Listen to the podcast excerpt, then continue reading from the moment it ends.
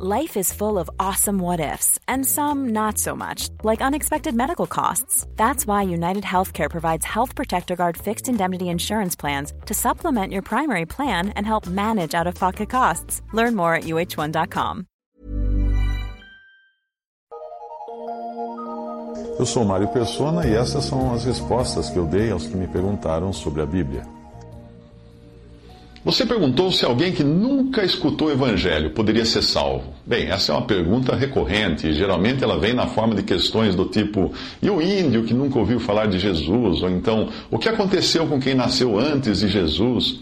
A melhor maneira de lidar com esta questão é afirmar certas verdades nas quais as Escrituras são bem francas, muito claras. A Bíblia é muito clara quando diz que ninguém pode ir ao Pai senão através de Jesus Cristo. Jesus disse: Ninguém vem ao Pai senão por mim. João 14, 6. Então isso está muito claro. A única base para o perdão dos pecados e a vida eterna é o caminho feito por Jesus. É o caminho que passa por Jesus, melhor dizendo. Muitas pessoas pensam que isso implica na condenação automática daqueles que nunca ouviram falar de Jesus, contudo, nós não sabemos se é este o caso. Embora as Escrituras não ensinem explicitamente que aquele que nunca ouviu de Jesus possa ser salvo, nós acreditamos que ela infere isto em algumas passagens. Nós cremos que toda pessoa terá uma oportunidade para se arrepender e que Deus não irá excluir ninguém por ter nascido no lugar errado de uma, numa época errada. Jesus disse: Se alguém quiser fazer a vontade dele, do Pai, conhecerá a respeito da doutrina, se ela é de Deus ou se eu falo por mim mesmo. João 7,17. A Bíblia também revela que ninguém tem qualquer desculpa, porquanto que de Deus se pode conhecer é manifesto entre eles, porque Deus lhes manifestou. Porque os atributos invisíveis de Deus Assim, o seu eterno poder, como também a sua própria divindade, claramente se reconhecem desde o princípio do mundo, sendo percebidos por meio das coisas que foram criadas. Tais homens são, por isso, indesculpáveis. Romanos 1, 19 a 20. É uma realidade que toda a humanidade pode dizer que existe um Criador, porque a sua a própria criação testifica do Criador. Esse testemunho é universal.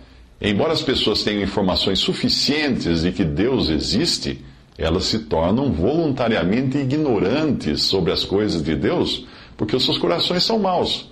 A Bíblia ensina que o incrédulo detém a verdade pela injustiça, Romanos 1,18. Além do mais, as Escrituras dizem que o homem não está buscando a Deus, o homem está fugindo de Deus. Não há quem busque a Deus, fala Romanos 3,11. Portanto, não é um caso de Deus rejeitar uh, em levar sua palavra a alguém que esteja procurando desesperadamente pela verdade. Não é esse o caso. As pessoas, por natureza, são inimigas de Deus. Nós também sabemos que é da vontade de Deus que nenhum pereça, senão que todos cheguem ao arrependimento, como fala 2 Pedro 3,9.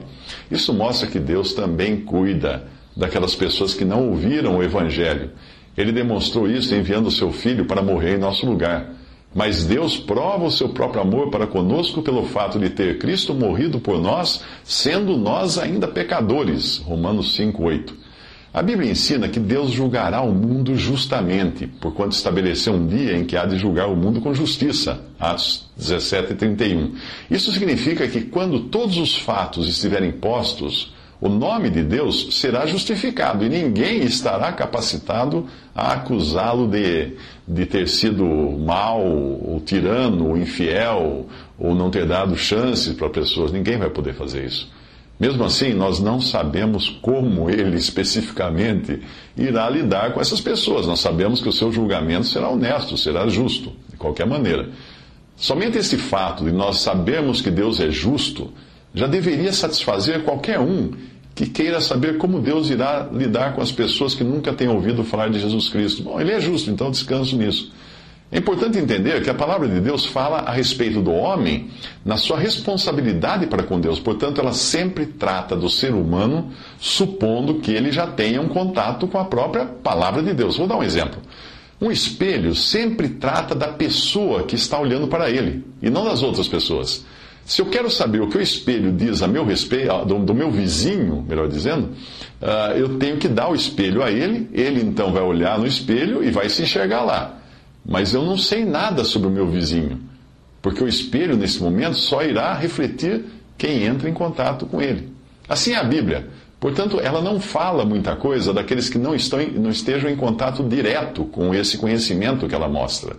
A partir do momento em que o índio entra em contato com o Evangelho, ele é responsável. Portanto, já não pode alegar que ignora as verdades contidas ali, e aí ele tem que tomar uma decisão. Mas eu não vejo o índio na Bíblia, porque ela não está falando a respeito do índio, ela está falando comigo, a meu respeito. A única passagem que pode dar alguma luz sobre o assunto é essa, Romanos 2, de 12 a 16. Porque todos os que sem lei pecaram, sem lei também perecerão. E todos os que sob a lei pecaram, pela lei serão julgados. Porque os que ouvem a lei não são justos diante de Deus, mas os que praticam a lei hão de ser justificados. Porque quando os gentios que não têm lei fazem naturalmente as coisas que são da lei, não tendo eles lei para si mesmos, não tendo eles lei, para si mesmos são lei, o que mostram uh, os que mostram a obra da lei escrita no seu coração, testificando juntamente a sua consciência, os seus pensamentos, quer acusando-os, quer defendendo-os no dia em que Deus há de julgar os segredos dos homens por Jesus Cristo, segundo o meu evangelho. Até aí o que Paulo escreveu em Romanos. De duas coisas nós podemos ter certeza. Uma, Deus é justo. Deus é, Deus é justo e não vai tratar ninguém injustamente. Outra, ninguém será salvo a não ser pela obra de Cristo na cruz, ainda que não saiba disso. Um bebê que nasce e morre já está salvo, porque Jesus morreu e derramou seu sangue para pagar pelo, pelos pecados desse bebê, ainda que ele nem saiba disso. Talvez aí nós possamos encaixar o que diz Paulo na mesma passagem. Ele fala: quando os gentios que não têm lei fazem naturalmente as coisas que são da lei, não tendo eles lei, para si mesmos são lei, os quais mostram a obra da lei escrita no coração, testificando juntamente a sua consciência, os seus pensamentos, quer acusando-os, quer defendendo-os, no dia em que Deus há de julgar os segredos dos homens por Jesus Cristo, segundo o meu Evangelho. Eu acredito que quando alguém percebe que está aquém daquilo que Deus poderia esperar dele, porque todos os povos, de uma forma ou de outra, possuem um padrão de justiça que costuma ser superior à capacidade do homem alcançá-lo, e esse é o assunto do capítulo 1 de Romanos. Então, quando alguém se reconhece aquém do que seria o ideal aos olhos de Deus, essa pessoa precisa então apelar para a misericórdia divina, ela precisa se reconhecer pecador e incapaz. É apenas a esse que Deus salva, porque um coração contrito e humilhado, ele não despreza. Isso está dito no Salmo. Agora, independentemente do grau de conhecimento que essa pessoa tenha, se ela for salva, ela terá sido salva pelo sangue de Cristo derramado na cruz, porque através dele só que, que se chega ao Pai. Isso vale tanto para, tanto para os que viveram antes de Cristo como depois de Cristo. O valor do sacrifício de Cristo é eterno e universal, portanto, não está limitado ao tempo, ao espaço, nada. Os bebês e crianças que morrem antes da idade da responsabilidade moral irão para o céu. Isso se baseia nos seguintes versículos. 1. Um, primeiro, 2 Samuel 12, 23, quando aquela criança, filha de Davi, morreu, ele disse o seguinte: Eu irei a ela porém ela não voltará para mim. Isso poderia implicar que o bebê estava com o Senhor, como eu creio que sim, que estava. No Salmo 139, Davi fala até mesmo de um bebê ainda não nascido, como estando escrito no livro de Deus no céu, versículo 16. Isaías também faz distinção entre aqueles que ainda não têm idade suficiente para desprezar o, o mal e escolher o bem, Isaías 7,15, o que implica que eles são moralmente uh, que eles não, ser, não são ainda, não seriam ainda moralmente responsáveis.